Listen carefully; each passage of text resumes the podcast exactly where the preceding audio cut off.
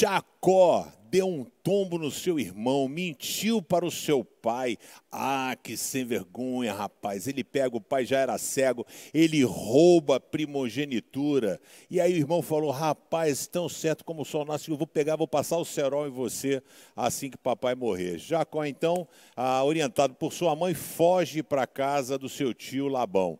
Aí talvez você pense que Deus não é gracioso, Deus não é misericordioso, que Deus nos abandona quando a gente comete alguma falha, alguma coisa. Mas Jacó, quando está indo para a casa do seu tio Labão, ele para no lugar, deita e pega uma pedra e coloca como travesseiro.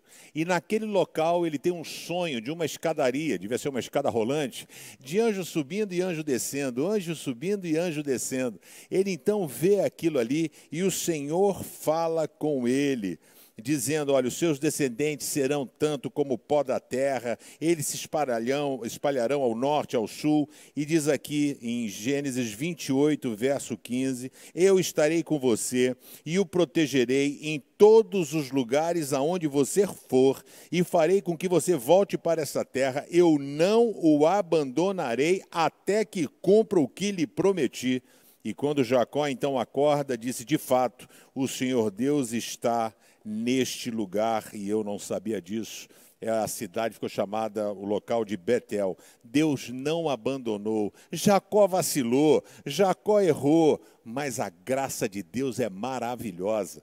Deus tinha escolhido Jacó para seguir a descendência de Deus, de, do povo de Abraão. E eu quero convidar você a ser como Jacó confiar que Deus está presente com você em toda e qualquer situação. Tenha sensibilidade. Bicho, o cara no meio de um mato, uma pedra, ele bota a cabeça e ele sente a presença do Senhor e Deus falando com ele. Deus às vezes dá uma paulada na nossa cabeça e a gente não consegue perceber ele falando. Que você esteja aberto hoje para ouvir aquilo que Deus vai fazer e vai falar com você.